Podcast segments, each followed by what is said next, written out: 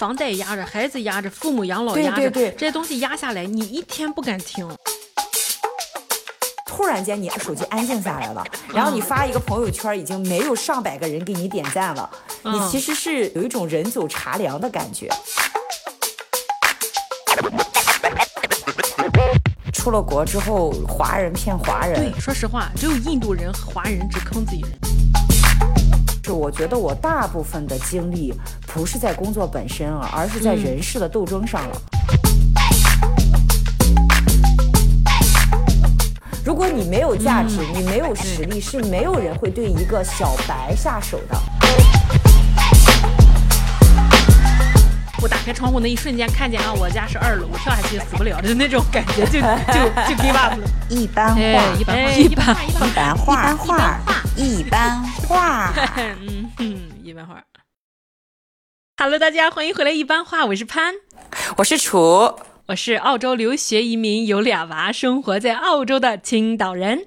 我是从事教育留学工作九年，远嫁香港，生活在香港的青岛人。呃，就是这两期来了两次硬货，那么我们这期就水一期，也不叫水一期吧，就是之谈谈心哎谈谈心，谈谈心，之前都要做 research，这一期其实我跟楚就没有做太多 research，因为都是自己真实的事儿，所以我们就对，其实我们这期的题目叫“打破自我，自洽自我”。呃，为什么会聊这个话题呢？是因为最近因为我们的节目嘛，还是收到了很多朋友的关注啊、会给我们留言呀，或者加我们微信聊天什么的。我就发现，其实很多人会表扬我和潘潘两个人很有干劲。你觉得啊、人到三十多岁了，也有家庭了，也基本上安定了哈，呃，嗯嗯然后还有这个心情去开一个账号，就是重新去做一些东西，觉得我们的状态非常的卷。这个我们说的那个朋友啊，我们共同的朋友才是卷，他自己是考完研、考完博士之后说我们俩卷，对我就是我说我们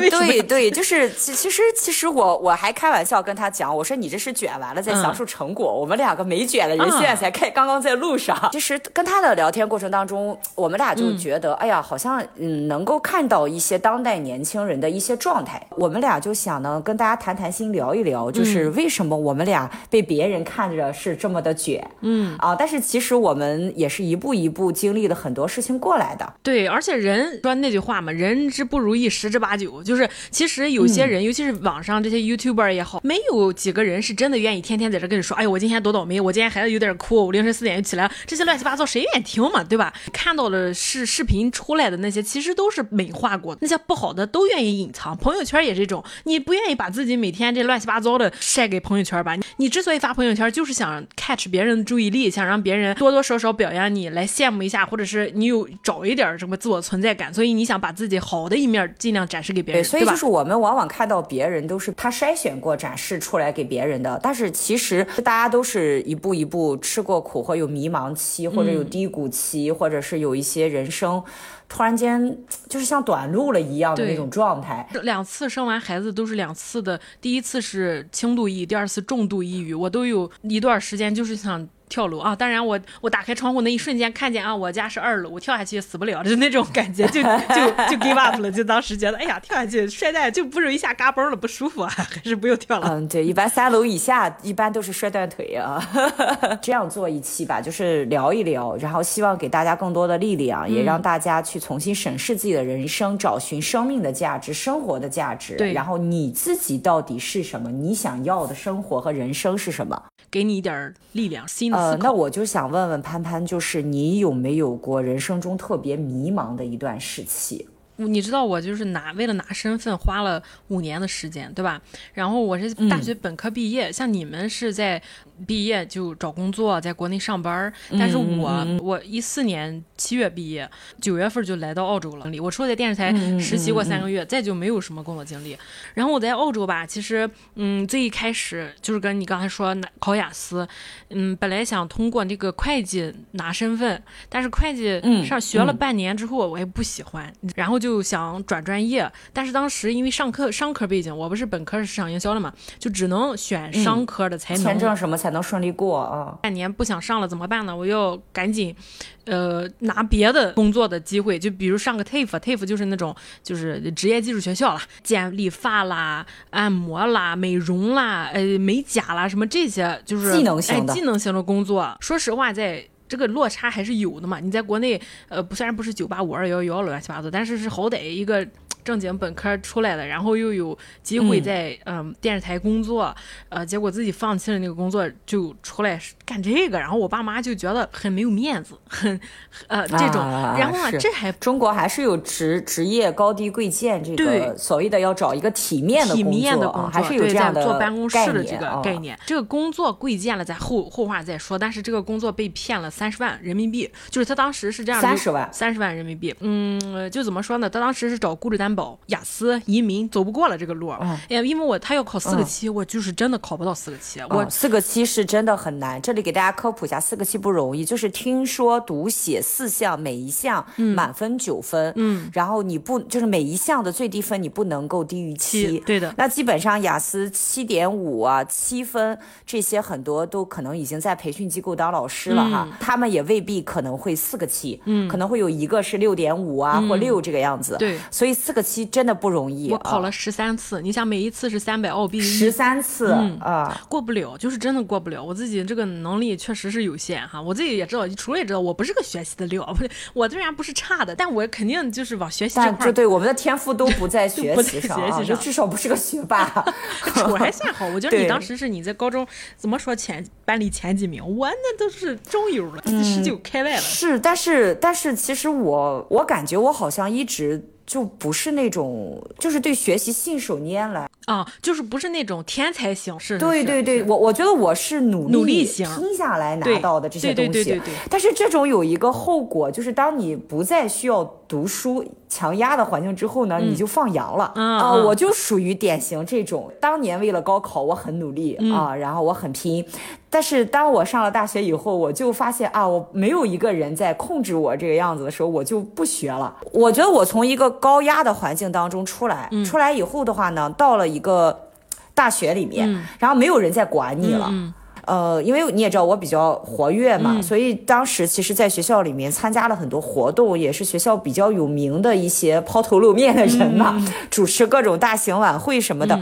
然后你就不断的参加这种活动，参加多了之后，其实你如果又没有一个很好的学习计划的话，就是光去干这个，就你荒废学业了。等到大三的时候，突然间有一年我反思过来，发现哦，我好像不应该这个样子，我应该好好学习，我就开始准备好好学习。但是你当你再开始好好学习的时候，你发现你的那个状态其实不是特别好，就有点你需要花很多时间去调。对，你要调。当然，我的大学成绩还是不错的，就是赶上来都是挺好，都是平均分都是蛮高的。但是其实你自己会觉得，就是你的能力不在学习上。嗯。然后当时去考研的原因呢，不是因为卷，而是因为周边人都在考研，然后你面临毕业的时候，你觉得好像你也应该干点什么。毕业了就是找工作是一个未知的，但是考研是我知道的一个一个事情，所以就想去对先去逃避一个东西。对对对对对，对对对，就是我马上要上社会了，但是我觉得我没有什么太多的能力，然后我也没有那么好的职业方向，因为我是学语言的嘛。然后当我真正开始准备考研东西的时候，我就发现我并不喜欢。大量的要去读一些国外的文学的东西，然后语言学去研究它，嗯，然后死记硬背它，好像没有什么意义，嗯嗯，就是我考上了以后，好像也不是我想要的，嗯，我我跟大家说一下，楚学的是韩语，所以就是如果说啊，我对我是学韩国语的啊，嗯，我爸当时是也也会觉得，就是咱国家还有朝鲜族，嗯，你说不过人家朝鲜族，对，是是是。啊，然后你你读了四年韩语，然后你的。英文也没有以前好了，我就会觉得我为什么要考这个研？我考了研究生之后，我的终点又在哪里？嗯嗯嗯，对，这个是你迷茫期，你都不知道要。对我很迷茫，对我，你已经开始准备了嘛？你也买了书了，你也学了一部分了，文学的书看了好几本了。然后那个时候就觉得，哎呀，好像骑虎难下，你不考又不对，嗯，你考了吧，其实你又不知道到底干嘛，反正就。对，我就混了一下吧，算是算是我看着好像每天都在努力学哈，但是我感觉其实心不在这个上面啊，就是我我其实自己是知道的，但是其实那个时候就给到我一个很好的启发和思考，就包括像潘潘你刚刚说你的经历，我也觉得是一个启启发，就是你定了一个目标，你在努力走的时候，你突然间发现这个东西不适合我，或者说我没有能力。去干这个事情，对对对对，达不到你没办法吧？你不能把我逼死，对不对？虽然说我浪费了时间，我失败了，但是其实我那段时间也没白花，因为我知道我不想要什么。嗯，对对对，是，对吧？是年轻的时候谁不迷茫了？对，你就试嘛，你不断的试，试的过程中你就知道哦，我不喜欢什么。嗯。不过，所以我说，我我听完潘潘刚说他考不出四个七来，我就突然间想起我当时考研的这段经历了。嗯嗯。我觉得，哎呀，就是其实你及早发现你自己不合适是个很好的事情。对。但是你潘潘，你刚刚说你被骗了三十万，这个事情我不知道的哈，我之前一直不知道，所以我有点震惊哈。三十万不是一个小数目，尤其是我们这种普通家庭。对对，人生污点，有一阵儿都不愿意提起，但是现在就是。过去了就过去了，呃，好点了。就是我当时在上读这个按摩学，就是 remedial 嘛，它其实不是就是复健复健师了。读了这个是一个 diploma，就 diploma 比 certificate 还要高一等级。certificate 只是一个基础证书，你出去工作需要一个证。给大家科普，就 diploma 呀，其实就是有点类似我们国内的大专啊，对啊，但是其实国外是没有大专这个概念的，因为这个是牵涉到留学的知识哈，我就给大家科普一下。certificate 呢？就是一个证书，它是跟学历没有关系的。嗯，对，就是这个样。谢谢老师，谢谢楚老师。读了 diploma 之后，要找一个公司去担保你的身份，这样给他全职工作两年，然后就可以拿到澳洲的 PR。我们说 permanent resident 是永久居留。担保签证正常来说哈是不需要钱的，但是我当时不知道，我是刚来澳洲的一个学生，我才来了八个月吧，而且这八个月都在上学，上学打工，上学打工，而且我之前跟你说了，三千澳币在这活了十个月是吧？我那时候只能。租得起地下室。那个地下室前面是一个洗衣房，声音巨大，就是全是洗衣机轰隆轰隆，还有还有烘干机在那轰隆。我住在后面，然后后面这个地方就是常年不见太阳，没有任何的阳光，一一天打两份工，一周基本上是三份工来回倒，晚上只能睡到凌晨四点。我在餐厅给人打工，我去小学教中文，呃，我去 laundry 给人脏到 cleaner 去清洁，我就一直让自己忙的时候没事儿，一点问题都没有。我一回到家开始哭，一哭我下面就淌血。我是个月经非常正常的人，我就是月经极度正常。就是不是月经时间啊，任何时候，明白？对，不是那种哗啦哗啦流，就是就是像渗血就往外渗血，还不敢去医院，去医院要花钱，你知道吧？所以对，很贵，很贵。所以我那段时间太痛苦，我现在想都不敢想。如果没有咱大学同学就找。如果没有他，呃，就是偶尔让我是去他家，我真的就就不行了。这个人就就 anyway，这个三十三十万就这么结束了哈。就是到了那个第四年的时候，老板卷钱跑了，把整个公司倒闭了。这个这个不是这个不是朋友介绍的吗？对啊对啊，他介绍他就 bankruptcy 了，就是有黑幕的。如果大家想听雇主担保的这方面，我们再单开一期，就是雇主担保方面有很多坑。对，所以说有的时候说什么。出了国之后，华人骗华人，对他只坑自己人。说实话，只有印度人和华人只坑自己人。宰熟这个事儿是真的，所所以在那之后，我就不愿意，我就受伤了，我就不愿意跟中国人玩了。我可能有一点偏见，我之前是没有这样的，但是自从这个事之后，哎，你现在还跟我玩，在外国 在外国，你你 少信，就说实话，少信自己人。后来怎么好的，我就发现我不能。依依靠着华人圈混的这些道理，后来我跳出来，我拿着自己的证去找了意大利人，找了澳洲人，找了嗯你的雇主担保是不用花钱的。我后来才知道，雇主担保是老板看好你，我想雇你雇佣你为我正常其实是不用花钱的，一分钱不用花的。中国人的逻辑是啊，有这么多人找我做雇主担保，你要给的钱不够高，就跟那种那种竞价似的，你给钱不够高，我为什么担保你呀？我就这么一个空缺是吧？有多人给我十万块钱，你才给我六万块钱，我为什么找你？找老外他。就是一条，你有这个能力，我看好你，你这人可以，我雇了你。对我就是正常雇佣你，我正常雇佣你。对，最重要的一点，从你当下的这些困境中跳出来，就是可能你就是只缘身在此山中，那就 是吧？就是你在你一个黑洞里面，你看不见了，把你的这个距离拉到，你可以宏观的看你当下的这个情情况。我知道有时候很难，因为你在那个情绪里，你在啊有家庭、有老公、有孩子，可能你当下就觉得自己在泥潭里，你快死了。你就跟你上期讲的那个那那。是吧？呃呃，南非还是什么的人，六一家六口挤在十平里，人家还很快乐呢，是吧？巴基斯坦。所以说，怎么样你能让自己跳出来？呃，这是一个很重要的能解脱迷茫期的一个方法吧，我是这么觉得哈。对，嗯所以说其实就是置之死地而后生嘛。嗯呃，其实我觉得人生都有苦难，嗯最可怕的就是那个苦难来了，打倒你了，你起不来了。对，这个你起不来才是你人生最大的苦难。其实前面打倒你的那个苦难，其实都都不是苦难对。如果你真的在这个事情之后就把你打趴下了，你就躺在那里了，嗯那其实可能你这辈子就这样就趴下了但是如果你能。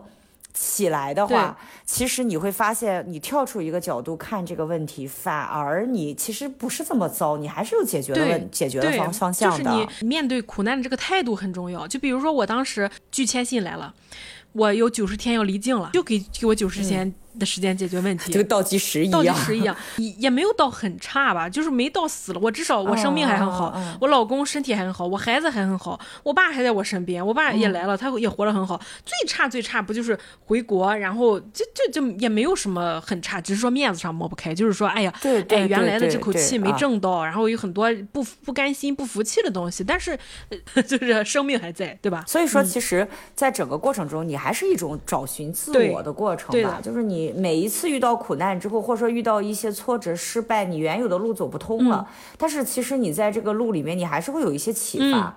啊，就是比如说，我应该走什么样的路，嗯我能走什么样的路，哪里？其实有可能是是通过一些苦难，你才慢慢开始看明白的。所以不要惧怕你的迷茫期，因为其实每个人都有。你有迷茫期吗？你当时毕毕业就是呃考研这条路，你知道你不想去了，然后你怎么就去到留学这条路？留学也是机缘巧合，然后就是其实当时我继续走读研，我其实现在想一想，不是不是我想。读那个研究生，而是我在这个事项上其实是有点不服输，所以我当时其实挺想留学的，去韩国留学的，就开始接触到了留学中介这个行业，但是我也没就直接去干这个工作。想完以后呢，我就还是想出去看看世界。我就问我爸要了一万块，然后我就去泰国玩了。泰国待了三个月，三个月，当时正好我的呃我的一个大学同学，然后他是很喜欢泰语，他就跑泰国去，是去找他，男同学是去找他，然后我。女哦女同学，女同学，女同学，女女生，女生。因为那个时候其实也年纪比较小嘛，嗯也没怎么出过国。然后那个时候其实对外国还是有一些很想看看世界的那样的一个状态啊，有个那种向往，所以就去去了之后，其实我觉得泰国这个国家真的不错哈，这给大家安利一下，我就觉得不错。那个时候就真的尝试了一下，就是穷游以及想要说走就走的旅行。就是我们俩今天在一个青年旅社里面躺着，然后说，哎，发现哪里哪里很好玩，我们去吧。当即就买票，然后收拾行李就去。去了以后的话呢，到了之后现找酒店。哦，其实挺疯狂的，嗯嗯嗯挺疯狂的。现在我可能做不出这样的事情，我肯定是都是要什么都是要安排好的。嗯然后就是那样度过了我的一段迷茫期。等到第三个月的时候，钱也花的差不多了，因为那个其实其中我有做代购，那个时候其实代购刚刚兴起嘛，骑这个小摩托车去赚了钱就发货，然后慢慢慢慢去支撑我这三个月。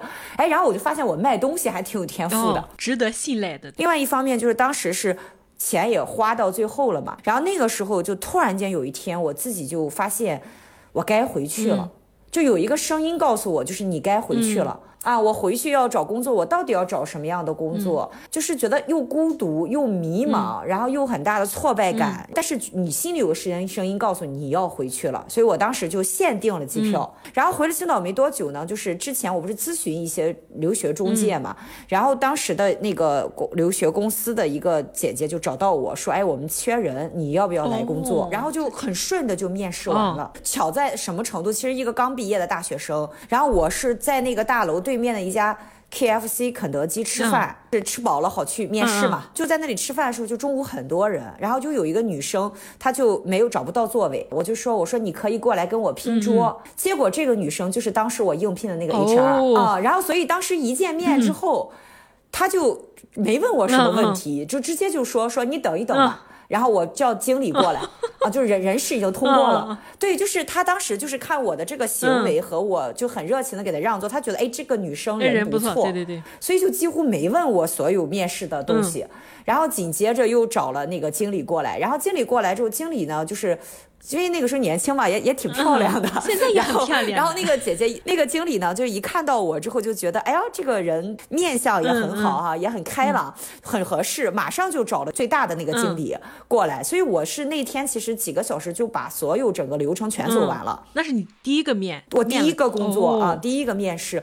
然后后来这不就工作了嘛？其实现在回想一下，就是其实当你的命运要去干那个事情的时候，命运的齿轮开始转动。就那个，然后我就开始干留学工作了。当然，因为作为一个年轻的大学生，你肯定也是职场规则也不懂。然后你你做留学这种，它是有业绩的嘛，蛋糕就这么大，是吧？市场上的客户就这些，大家就会有一些互相的挤，所以职场还是挺辛苦的。从不懂被欺负，然后不明白为什么你得罪了人，你也不明白为什么给你穿小鞋儿，你其实全都不明白。你不职场霸凌嘛，就是有有很正常。然后你你你做了。新人，你就是要赶眼神儿，给人家拿个快递啊，弄个打印材料啊，就是当小工那个样子。从这个过程中，你自己去学会学习，也没有那么多人真正的去教你。那个大学生今年不是一个考研很大的年份啊，很多学生毕了业都考研考博，然后工作什么也不好找，要求都那么高啊。因为你你其实不要跟风去考研，因为你有的时候也不知道考研适不适合你。当然你适合你就去搞学术，如果不适合，其实也没有必要在上面。浪费时间，因为你你最后还是要工作养活自己嘛。刚开始工作前几个月，有的时候气到就是自己会躲在洗手间哭，这个是真的。然后甚至你的上级都会把一些难守的客户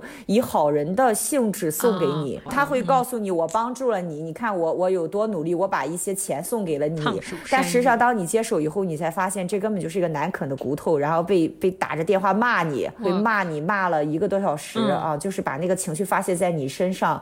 人家轻轻松就能赚到钱，你你你都赚的钱也养活不了你自己，然后就上这个班上的 去了车费去了吃饭还要倒贴，你都会面临一个这样的状态。一年吧，嗯，你其实就明白这个行业是什么了，行业的潜规则是什么了，你就明白你适不适合这个行业了。如果你在一个行业能坚持三年，你一定能是这个行业的佼佼者。嗯，所以我对我在有职场的这个我都是很要不说向往吧，因为我现在看很多什么零零后。整顿职场，我就感觉我我我是不太想在那种那种地方混。你说我这个脾气性格也是，但是怎么说呢？我觉得你要有机会逃避这样的一个大环境，你可以选择另外一条路。但如果你不能逃避的话，那你就去硬刚就好了。虽然说什么零零后整顿职场，其实我对这个事情我不是特别认可。你毕竟是个新人，你是个新人，你是要从老人那边学到东西的。如果你把你特别直率的一面展现出来的话，第一你学不到东西，第二你很可能丢了饭碗。这个志气是父母有钱然后，而且其实你每一次受到一些职场的不公和职场对给你的一些心机也好呀、内斗也好呀，就家长的不理解、家长的态度不好呀，或者素质低什么的，嗯。其实你这个过程，如果你能比较好的反思自己，把它解决了，其实你会成长的很快。你呃，你会很快的几秒看到这个人，你就能够知道这个人是个什么性格，然后你也会比较会去跟不同的人去沟通。就是说难听点，就是。呃，见人说人话，见鬼说鬼话，就是你去任何的职场都会用得上的。而且慢慢慢慢，你自己的业务能力上来了，你自己有别人拿不动的地方，你就会发现，即使别人想给你穿小鞋，穿的时候都是你不够强大。对，当时黄渤是采访的时候说，那个自己当就是小演员的时候都得看人眼色，但是。从自己有名开始，周围都是好人，所有人都是这样子的。因为当你开始慢慢慢慢比较有实力了，你开始在公司展现出一点你实力的时候，比你强的人就会想方设法打压你。因为谁都愿意做第一，不愿意被赶超上的。所以我职场被霸凌了很多，打压了很多，嗯，然后用很多地方去想办法把我搞搞走。我就跟自己说，因为你有价值。别人才搞你。如果你没有价值，你没有实力，是没有人会对一个小白下手的。我与人为善，我觉得我跟任何人合作，我都要考虑到对方的利益和我的利益，我不会只想我自己那一份。总有人会在很多事情上愿意帮我的。我当时就是这么想的，那也确确实实到后来，确实多了很多职场的朋友，就是他们他们就会突然间出现，给到你一些资源，或者说给到你一些渠道的缺口，都是突然间出现的。那你当时从这么高的位置，我我首先看朋友圈，我知道你到处玩是吧？跟跟肯定有钱才到处玩，你到处演讲呀，又就是很很有。面子上，说实话，就是父母那辈儿，别人家的孩子嘴里是吧？就你看别人人家家孩子干了，你看你在澳洲干的什么事儿是吧？你工作的时候的心理状态和你这个整个人精神头跟你。不工作的时候是完全不一样的。我就知道，我生孩子这一年没上班，你知道吧？我之前上班的时候，被那个病人肯定，被周围的大夫肯定，被就是整个所有人，只要你干上了，你知道你每天的精神状态，哪怕我累，迸发的是一种姐给你弄，姐给你弄，就就是这种。但是如果我在家带孩子的时候，经济来源不是从你这儿腰包掏出来的，哪怕我老公从来没有克克扣过我什么任何的东西，花费的这些东西。但是你这个精神状态不一样，出去就是别人跟你说干个什么，我说啊我可以吗？有怀疑，我自己这样对吗？就会小心翼翼的问别人的意见或者怎么样。你当时去香港，嗯，思考和心理，你当时肯定有啊，对对，失落吧？就说实话，跟婆婆住一块儿，对吧？也有寄人篱下的这个感觉，那是算你的低谷期嘛？就是其实我觉得不算我的低谷期，反而不算我低谷期。为什么？因为首先先说。一个点就是，其实挺难做这个决定的，因为当时给自己定了一个倒计时嘛，就是我要在什么时候去离职，然后你要前期做一些交接啊什么的，然后每交接一次，你就觉得啊，你的财富、你的江山好像少了，都让出去给别人了，就这么多年的厮杀没了，你就有这种感觉。但是我为什么做出这个决定呢？第一个点就是，我觉得我的职场。在专业知识上，我自己这么多年已经积累的还可以了，我也知道该未来该怎么积累，这个是其一。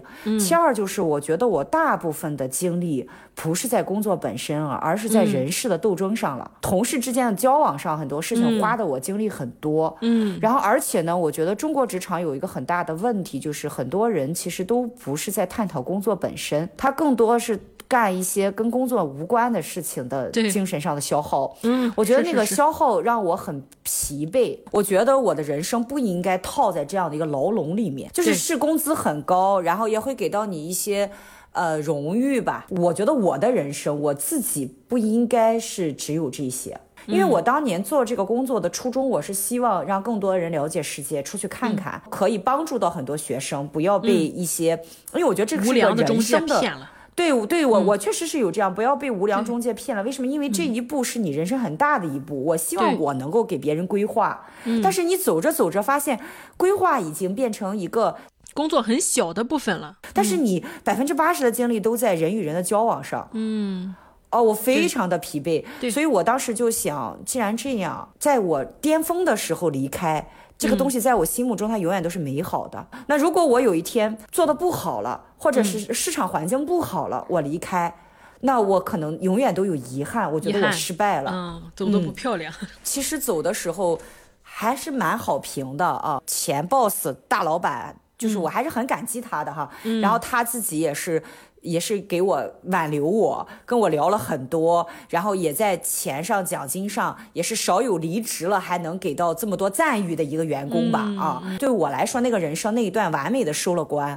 然后我觉得我的人生还应该再出发，但不应该在这条路上继续走下去了。我觉得世界很大，感情到了，我觉得人生应该是回归家庭了。我如果再这样继续下去，我可能没有家庭，我就觉得好像这个人生不是我想要的。那个时候我才不到三十岁，早晚。我都要走的话，我为什么不年轻的时候去一个新的地方？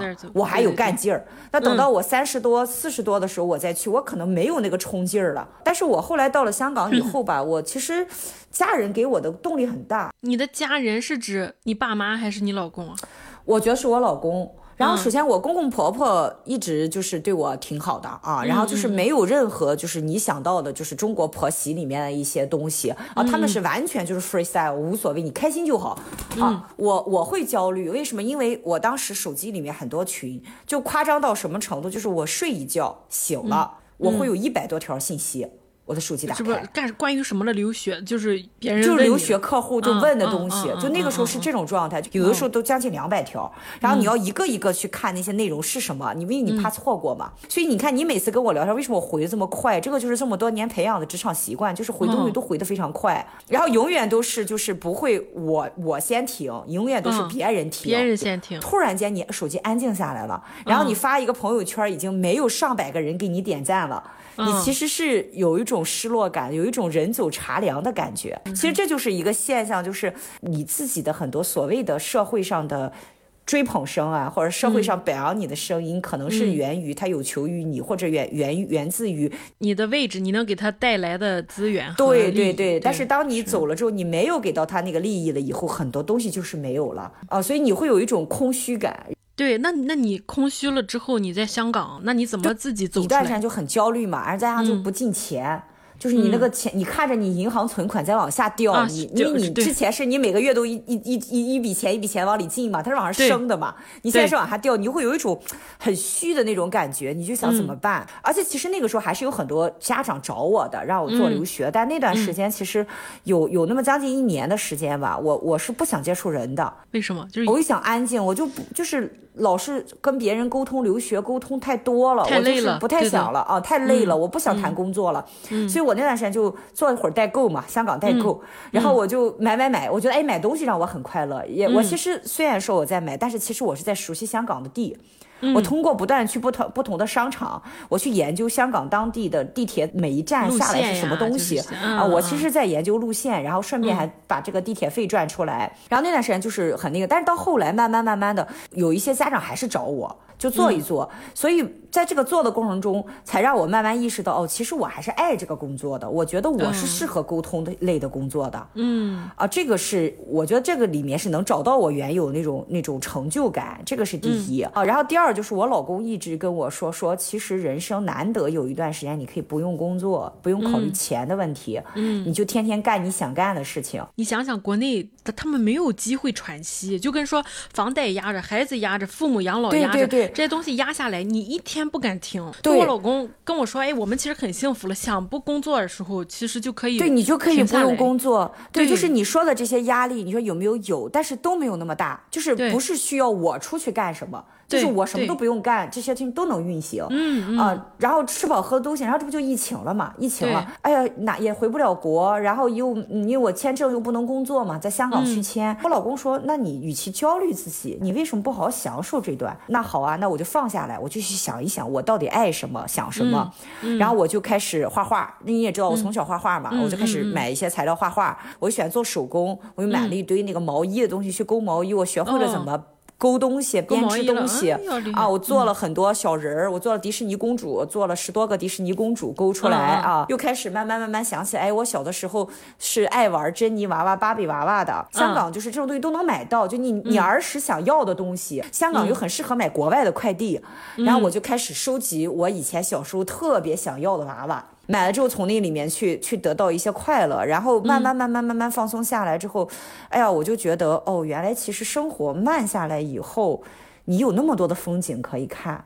对就我就反思我那几年，虽然我去了很多地方，虽然我认识了很多人，但是我其实从来没有静下来看看风景，很匆忙太高速了。哦，原来你站在森林里面，你可以感受到那种风吹过来，没有任何人打扰你。因为我以前所有的旅行都是要不断回微信的，对你有学生，你还有看顾，你还有对，你要管嘛，你不能不管。然后我就站在一个景点门口，我就在那站着，然后就在那发微信。你知道嗯吧？当时就是就是这种，就是明明那一个小时、两个小时，你付钱进去，你是想去参观，你想去感受生活的，嗯嗯，你没有办法感受啊！你在处理一些所谓就是客户，其实还好，有的时候还要在处理办公室的一些嗯的衔接上一些东西吧。你觉得你你没有时间去静下心来去感受东西，真正的去享受生活。嗯，所以我这几年我觉得虽然钱没太赚哈，没有赚那么多吧，嗯但是我好像找寻了我自己。疫情我一年多没回去嘛，后来我又隔离回了一趟青岛，然后我再碰到朋友吃饭的时候，朋友说我变化很大，说我现在的状态很平和。没有那么急躁，没有焦虑。然后他们说，哎，香港这个地方真的养人。其实我觉得不是香港养人，是你老公养人，是他不仅是经济上有有支持，他精神上给你非常大支持。我就觉得，哎，是真的是有一个好的老公，你会你会呃，真的是很重要，很重要。而且我老公还教过我一句话，他说：“你为什么老在逆境中逆着走？你明明知道你现在这个事情是不容易办到的，嗯或者说这个事情是有点难的，你为什么还要努力去把这个事情做成？做成，哎，你为什么不能顺流着走呢？嗯，就你擅长什么，你适合做什么，或这个现在你这个状况能做什么你就做。嗯。他说这个就说了一两次以后，我就认真静下来思考，嗯我就发现哦，好像是，就我有的时候明明根本就做不了这个东西，嗯我给自己定了这个目标，就是要达到这个，嗯然后我就往这个方向去努力，努力努力使了一堆牛劲以后，发现其实还是不尽人意，然后我就会嗯沮丧，会难过，会觉得哎，我自己怎么这么不行啊？啊？如果我今天想不通，我就停下来呀不想了别想啊，了然后我总有一天我就想通了。哎，你老公 pretty 老外，就是就是，其实跳出来这个思想就是这个样，老老外就是这样。嗯我我今天想不明白，或者我今天这个钱，我感觉，呃呃，这个工作不好，那就换一个工作，休息下来，或者出去、嗯去 surfing。这老，你知道澳大利亚最最重要就是冲浪，冲浪的它这个个要点就是放弃控制啊。随着浪走。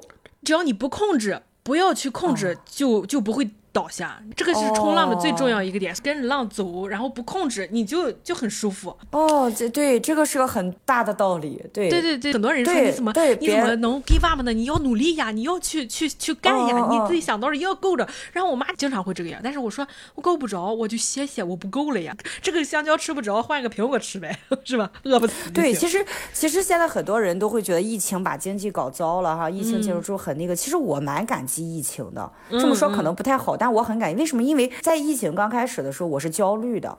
非常焦虑，因为我不赚钱嘛，我的事业好像也没了，我又没想明白我要干嘛，我很焦虑。然后突然间疫情了以后呢，大家都没有办法了，我我现在停止了嘛，世界陪着我停止。对对对那既然这样，大家就都停止，都停止是吧？嗯停止下来去感受生活。你这个心态静下来以后，你就会看，你就会去在街上观察这个地方的人是怎么生活的，这里的人为什么会有这样的思想，那为什么他们会去有一些运动啊？事态是怎么发展的？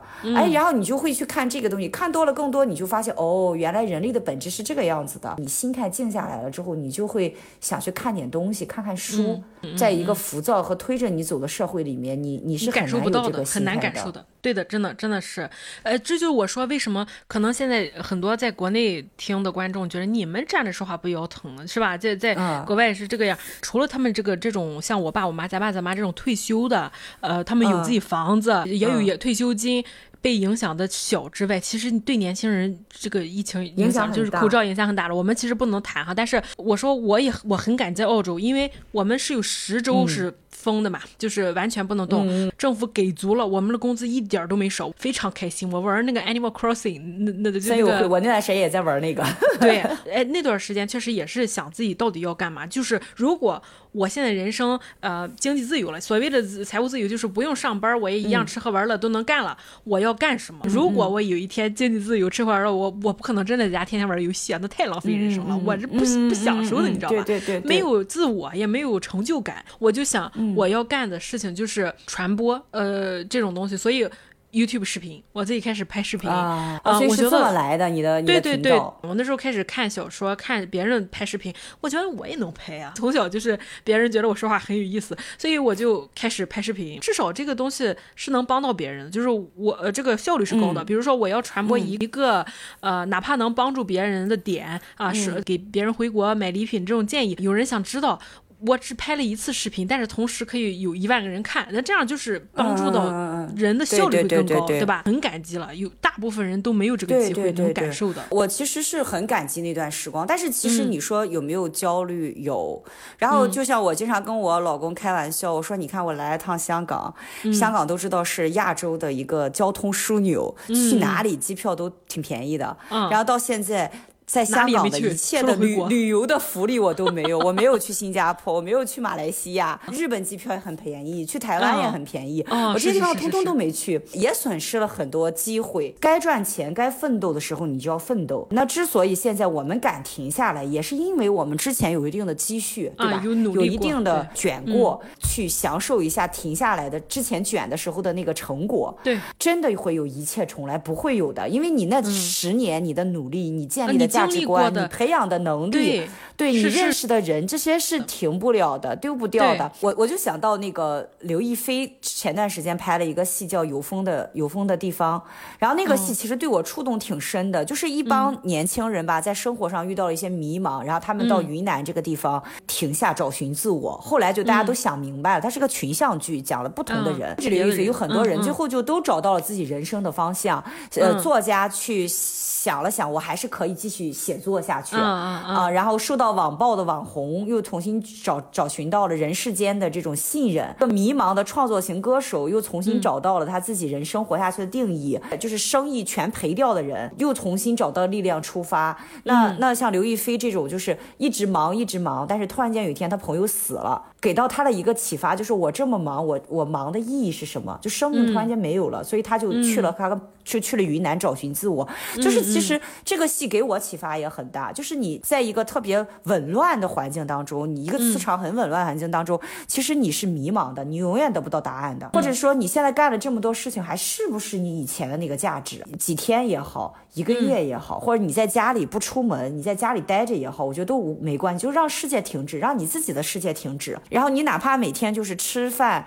打打游戏、看剧，总有总有那么一几几天，你就会突然间找到，哦，原来这样是没有意义的。你这不说到重新开始，你从从青岛去香港，这是一个重新开始吧？然后，嗯，又牵扯着就是你在家里。他在外面工作，哎，那你之前在青岛是不是不做饭？基本上你住你爸妈家。我不做饭，完全不做，不做家务，不做饭。那你去了香港，这不又开始要做家务，要弄饭？因为你老公上班，那你当时说是家庭主妇的这个角色，不可以这么说，可以可以这么说吧，对吧？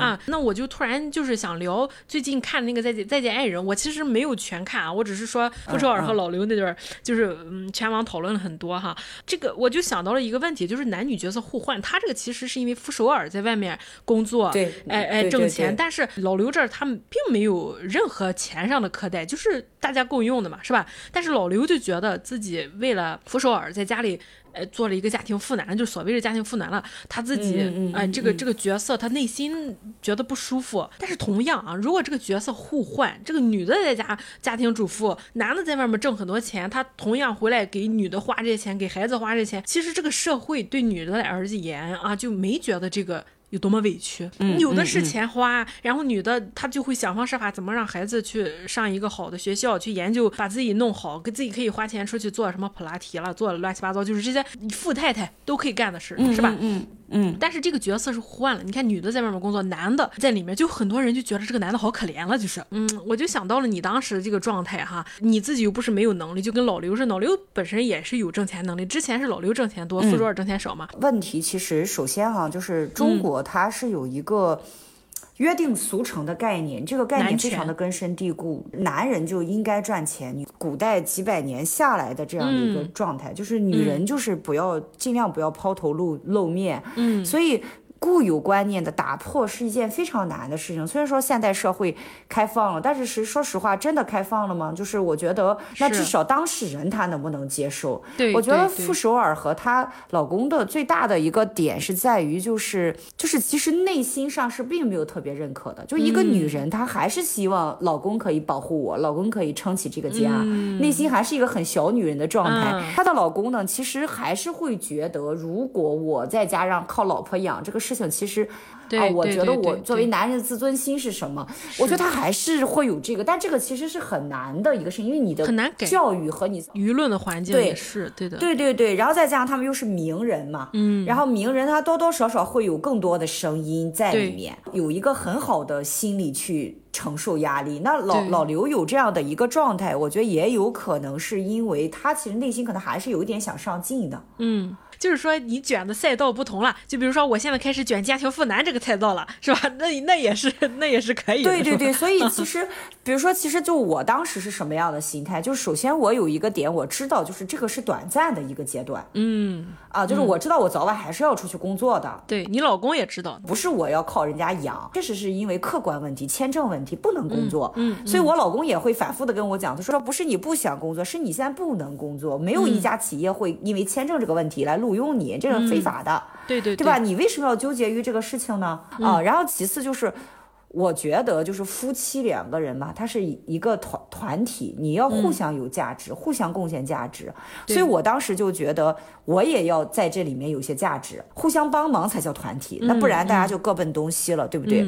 所以我就想，那既然我没怎么做过家务，然后。没不不太会做饭，就会做饭，但是没有研究怎么做做饭什么的。那我就想，那居然与其这样，我就好好学学厨艺。然后他想吃什么，我去研究，我就做做给他。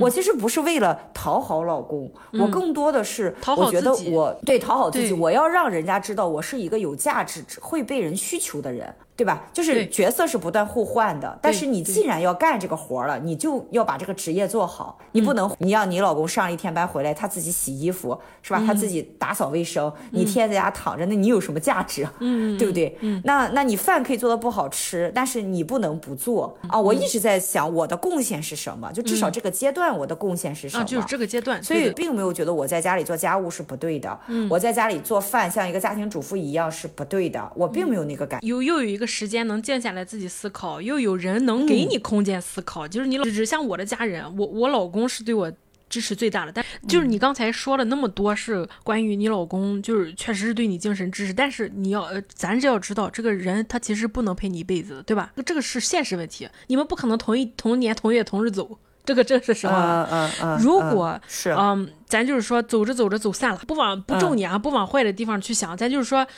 呃，没有他的支持了，你你能觉得这段时间是你、你自己能走的吗？如你果在一个新的地方，说是在啊，在一个呃新的地方？对之前的事已经就是不可逆了，咱就不去把之前的事那个。我就说，如果呃接下来你要从零开始，就是就比如说你像从青岛到香港这一切，但是那个新的地方没有老公了，没有这个支持你的这个精神这个人了，就是现在的你啊，三十岁的你肯定比二十岁的你厉害，对吧？嗯，你现在有这种能力，你自己走吗？没有，我觉得可以，我觉得我能，我能，嗯因为为什么？因为我我一直是目标性很强的人。嗯就是我如果下定一个目标了，我要去做这个事情，就即使我这个路途当中吃苦啊，或者嗯是受到了很多忍受，我也会去克服困难走下去。但就跟你老公说，你怎么知道你这个路是对的呢？你非得克服困难，结果走了一个就是本来你在逆境里就使劲往逆境里钻的那。嗯，我觉得三十多岁的我和二十多岁的我最大的区别就是对事情强不强求，我有了一些很大的改变。嗯，就是我以前二十多岁的时候，可能不会去想我适不适合这个问题，就一定要走到走不通了为止。嗯，但是三十多岁的我，我会在一次次的，嗯。出现问题的过程中去想，我是不是其实不适合，我到底？但你说如果没有我老公，我会怎么样？我觉得我可能缺少了一个。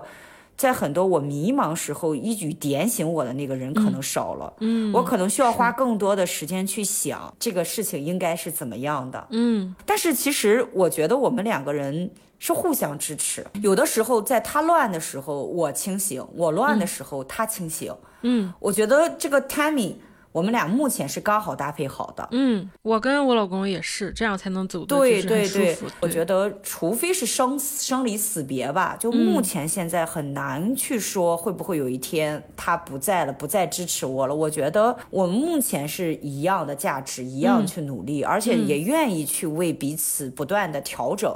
啊、还是那句话嘛，最重要要在一起。对对目前我们是把这个放在首位。首位的，你看你就是又是很 positive 的那个状态，我就是就尤其是我们关系特别好的，我吵架的时候不会想这个这个事儿，就是吵架的时候就在想，呃，怎么才能下次少吵点架，是这种这种思维模式。但是哎，最近又不吵架，这已经两三年没吵过架了，因为我们就我们现在在一起十二年了，就是已经就没有吵架的时候了，所有东西都能过去。越到这个时候，我我就是总往这个最坏的地方打算，哎呦，万一明天。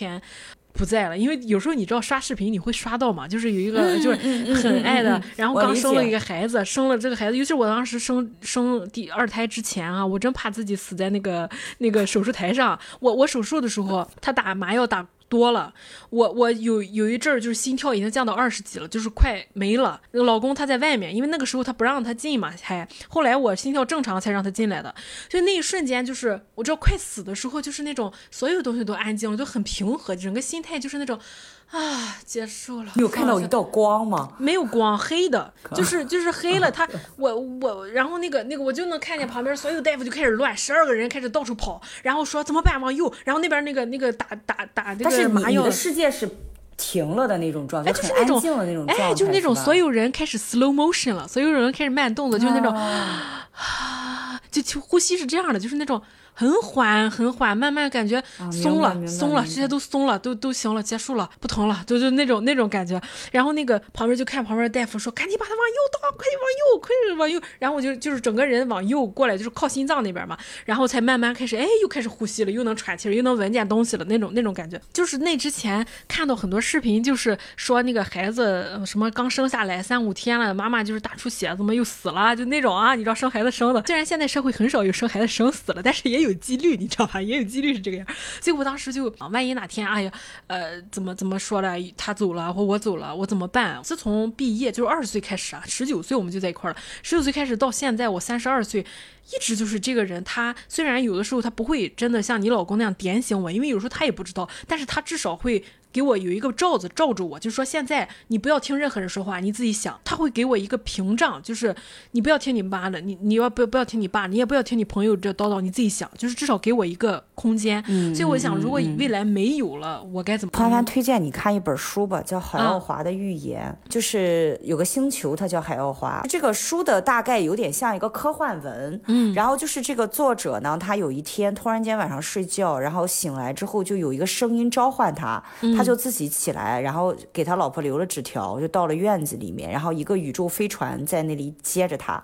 嗯，然后这个这个宇宙飞船的人下来，就带着这个这个作者，然后进了宇宙飞船，进行了一个星际旅行。他因为你作为一个地球人嘛，你肯定会有一些对人类啊、鬼怪呀，然后轮回啊，有一些这样类似的疑问吧。嗯，然后也会有这个，就是对，比如说地球的未解之谜，金字塔是怎么建的呀？就这些东西，你都会有一些疑问。他就会问这个接他来的这个。这个外星人，这个外星人，嗯，这个外星人全部都给了他一一的解答，因为他是星际旅行嘛，你离开了地球，你可能别的宇宙的这个环境是不一样的，嗯，会给了他一些新的体验，有点像科幻电影，就是类似一个这样的书。这个书是不是真实的呢？现在界的人还是不好去评判它，嗯，但是呢，嗯，这个作者呢，他其实没写过任何别的书，他这一生只写了这一本书，嗯，而且他呢是一个法裔的退役军人，然后在澳洲生活。什么米歇的外星食米歇尔啊，米歇米米歇尔，就是这个人完全就不是一个作者，但是他的整个的人是不是不可能写出这样的一本书的？嗯嗯，但是他写出来了。嗯，他给了我一个启示，就是怎如何看待生命。你人来到这个世界这一生，你的价值是什么？嗯啊，为什么我们人类要经历生离死别？你死去的人还会不会再见到？嗯嗯，他给了我一些新的角度去解释这个事情，然后我其实刚开始的时候，我也会觉得啊，我这么多年离开我爸爸妈妈，没有陪伴他，让他们带他们去更多旅行的地方，他们还年轻，哪天生病了怎么办？我不陪他们身边怎么办？对对对，你想到这个事情就很难过。嗯，然后看完那本书之后，我我我对生和死的看法释然了。嗯，就是每个人来到这个世界，可能都有一个自己的任务，有一个 mission。嗯，你这个 mission 完成了，你就要去你该去的地方。嗯，你可以看看那本书。这本书，呃，我觉得台湾翻译的版本比较好。嗯，呃，国内的有一些删减，我觉得非常值得书。这个，而且这个书我觉得很适合二刷、三刷啊。嗯，而且这本书很厉害，就厉害在就是它里面写的那些外太空的一些东西，嗯，和一些科幻电影很像。《阿凡达》，我觉得应该是参考过这本书。行，我一定。看。不是说要让你去信什么，因为这个不是宗教，嗯就是一个，你可以把它当做一个科幻小说看，你也可以把它当做一个呃未解之谜的角度去嗯看，都可以啊。我可喜欢看《纳多灵异手机》，它里面有很多那个，就是讲，就我们就是一些机器啊人，乱七八啊糟，就那种，我很信这些，地球我就信啊地球就是一个监狱啊，对对。其实我还看过什么地球编年体，啊 然后我我就是看过 TVB，呃嗯你要拍拍，咱俩聊了这么多，我们长到现在嘛，就是肯定有一些自己的缺陷和不足，慢慢慢慢随着年龄增长越来越明确。你是怎么去面对你你的缺陷？你自己到底擅长什么样的事？你是对这个事情是有什么想法？我我我是公斤，对一米六八来说就是还还可以。其实从从还正常按行还行还不行不是那种啊看上去哎呀。嗯拍脸肉的那那种，但是还是就是那种那种偏丰满，所以我对自己的这个 Hey My Body Moment，我不知道就是喂完奶之后奶都奶的这个高度啊会下垂啊，当然肯定会下垂，不不论是你喂奶的时候戴了多么好的这个这个胸罩那种，它都会下垂啊，真的会下垂，没没法逆的，除非你做了科技动作是吧？就是你身体就是随着年龄增长，就是会有缺陷，你也会有吧？嗯，虽然你我有啊漂亮，你你也我很瘦，对 皱纹是有皱纹了，就是你会用很多贵的护肤品，然后你也会运动，但是你翻出照片来，你明显就会看出来，就是二十几岁拍的照片，胶原蛋白和现在是有很大区别的。而且现可能很多回去之后朋友就看到我就说，哎，你的状态还是很年轻啊，嗯就跟同龄比嘛，觉得我还是很年轻，然后很有那个精气神儿吧，会有这样的想法。对但是其实你还是知道自己老了。嗯，对，啊，然后就你的这个眼眼面部的整个结构是往下走的，耷拉但是又能怎么样呢？嗯。对你还是要接受自己。多多搞点钱去做一些科技与狠活，是不是？啊、你还是多做点运动吧，啊 多做运动，多健身，然后饮食上面有有有有调整是有帮助的，会让嗯你看着年轻。啊就可能年轻的时候，对。二十岁的时候你不吃几顿饭，或者说拉个肚子，然后你就马上体重就一百斤了。对。但是你现在这个一百多斤，你上去了以后，你真的是减不下来。嗯嗯，所以，所以这些也会让你焦虑。但是这个时候我又要说另外一个事情了，就是还有一个东西，你知不知道阿卡西记录？我知道，我知道，我看老高与你小莫知道啊？这个我们给听众科普一下吧，这些都是一些国外人玩的。其实阿 法西记录有点类似这个外国人的三世书，就它其实更像是一个每个人都有一个自己的图书馆，这个图书馆里面记录了你的不停不同不同的轮回吧，算是。啊，呃，生平你所有的世世代代，因为你每一代嘛，你都会学很多技能啊，嗯还有很多智慧啊，嗯。就这些东西都在你自己的图书馆里，只是说你每一次重新重生的时候，你会把你洗掉，不能让你带着原有的记忆，因为嗯你带着原有记忆，你就不会更好的体会人生的苦和乐嘛，嗯对不对？那很多人就想想就是连接自己的图书馆儿，连接那个记录，哎对我就是哎。想打开我自己的这个东西，说的有点神道哈，有点类似冥想的感觉。嗯哦，咱先不说这个东西是否真的存在，也不说怎么打开哈，这些都不说，因为我也不会打开啊。对我看过一个呃世界级权威的人，是专门研究阿卡西的，就是嗯。他自己写了三本书，就是教你怎么打开，在这个阿卡西记录中疗愈自己，有一本叫这个。嗯然后我在看这本书的时候呢，我觉得他说了一个点很好，就是他在有一次冥想打开阿卡西记录的时候，他去想一件事情，他发现他怎么也想不通，一个声音告诉他，你为什么要就是觉得你这个缺点让你困扰呢？嗯嗯就是学会接受自己的不足，承认自己的不足，感恩自己的不足。嗯然后这个给了我一个很大的启发，就是我有的时候参加一些考试啊，或者是学一些东西啊，我就觉得，哎，我怎么这么笨？我怎么就是记不住？我一直在努力的改自己，嗯，而且每整个过程非常痛苦，嗯嗯。但那天我看完这个《疗愈自己》这本书之后呢，他说的这句话让我突然间觉得，对呀、我既然改变不了我自己，就接受我我为什么不接纳我自己？嗯这个就是我嗯啊！我为什么要试图去创造另一个我我喜欢的我，而不去接受现实的我？嗯，对，就跟咱刚才说的是，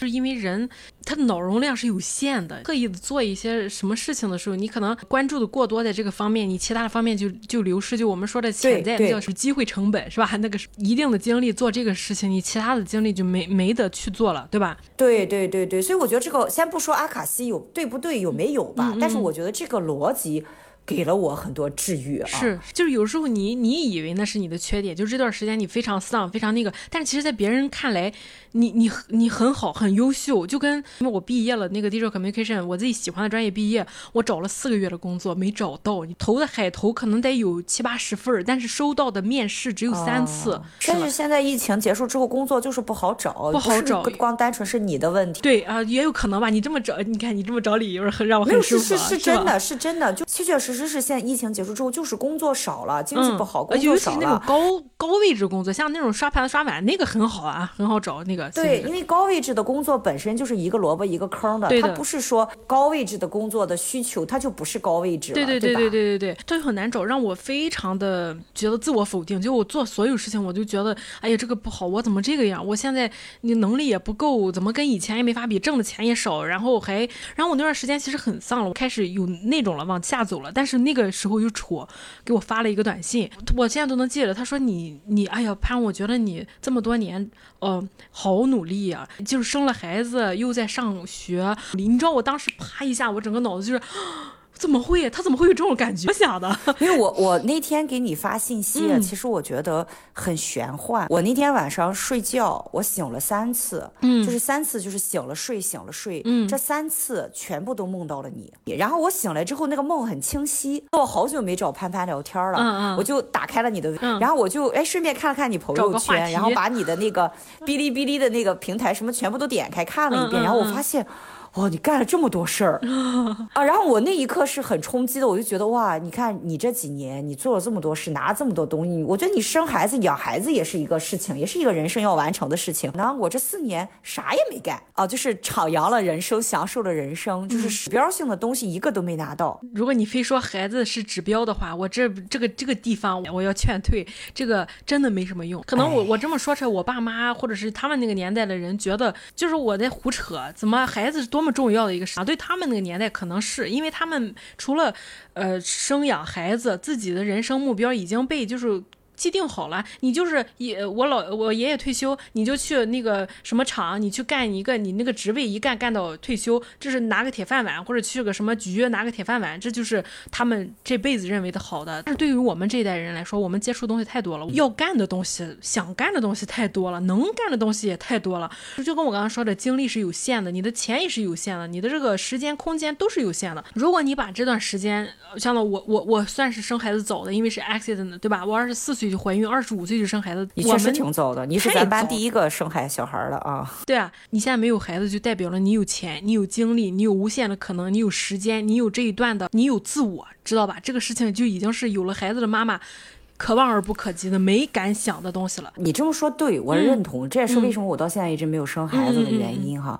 嗯，但是我们往好处想哈，就是我觉得孩子的价值是什么？我经常跟我老公谈，就是为什么要有要个孩子？我自己的想法哈，就是你看我二十多岁、三十多岁、四十多岁，我都在努力，呃，努力赚钱，嗯，努力买房子、还房贷，嗯啊，然后如果我想要旅行，我就努力去旅行，嗯努力去吃世界上我觉得最好吃的东西，我就各种。种追求，嗯，但是当五十多岁的时候，你会发现，就是财富可能就达到一定水平了，就是多和少就都都就放在那儿了。吃好吃的，五十多岁去吃好吃的，可能跟你二三十岁去吃心境也不一样了，可能你的脾胃的消化能力也不一样了。啊，然后我要去阿尔卑斯山，我要去北海道滑雪，就你可能看了很多东西了，就那种只就是世界级的你都看完了，但是没有那种可能。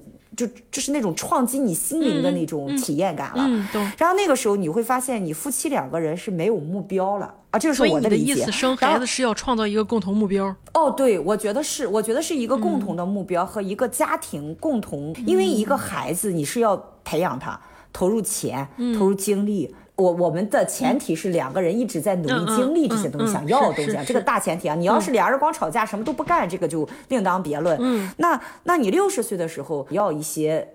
人活着的追求吧，或者说奔头，那这个时候可能有一个孩子还要让你操心，嗯，可能那个时候你的人生可能在那里有意义，不能说是你人生全部的意义，可能是一个点，嗯，对呀，只是一部分，只是那个点的一部分，就是很小的一部分。比如说，你可以，你这种情绪的牵绊，你可以养狗，你可以开个马场，你可以，你可以两人共同到五六十岁，可以再经营一个呃生意也好。所以你所谓的目标，其实不一定非得是孩子这个目标，而且这个。目标不确定性非常强，就是尤其是他对于投资来讲啊，你同样的这个时间精力，你们两个人共同经营一个东西，潘潘，你不觉得？不确定性就是人生很好的一个奥妙吗？这个这个我不跟你讲。对对，因为因为其实我觉得哈，就是你所有的物质上带给你的，就这些东西，有的时候是一刹那的，对，或者是你的一个额外的成就感，对的啊，可能就没有了。但是你养一个孩子，嗯，创造一个生命，然后你见证他不断的长大或怎么样，对，他带给你的那种体验感，就是生命的那种奇妙感，以及就是你你他确实不会按照你的想法来，对，他这种不确定感本身就是一个很。神奇的东西，就这咱们说的这些，就是我的一个目标，我的想去达成，我怎么样？我觉得那个感觉不一样。我不是说这个体验一定好，是是，对。痛苦也是，也是想体验的，也是一种对，也是一种享受。对你生孩子之前，你怕他大了，你怕他有病，怕他生出来；生了孩子之后，你怕你怎么吃奶不好啊？你怎么睡觉呃得疹子？去幼儿园怕他嗯染上病，染上病怕你回来染了老二。你你看你这这些操心，可能你人生如果说你没有这个孩子，你没有这些操心，对对吧？你可能说我没了操心，你看我还能年轻一点或怎么样？嗯。但是操心也是一种体验。你在操心过程当中，你会有一些新的感悟。我觉得老也是一种体验。是是是是，对吧？你永远年轻，那年轻好带给你很多好东西，但是衰老让你的焦虑，让你慢慢去接受，就老到我只能躺在床上，那是不是这种的自我的接纳也是一种体验？哎，可能也是丰富你整个人格，丰富你这个阿卡西记录。对对，精神世界，它是需要你完善所有什么呃悲欢离合，什么痛苦。海奥华那本书就是教你嘛，说其实我们现在一世一世的活着，就一个目的就是体验，体验。这期这个被被楚安利了。两本书，他还说自己不举，天天在家看书。刚才在群里还跟我安利了一本新的书。看完之后，这本书我记不得什么，我记得的都说出来了，不记得了就还是很。人的记忆力是都是有限的嘛，你能记下来就是自己能消化的这一部分，然后对自己能真正用到的，我觉得这是很重要的。其实我们这期聊的吧都没有，我们都越聊越嗨，都没有什么太多的主线。不需要主 线，有的时候我们之前做一些有属于 research 的这个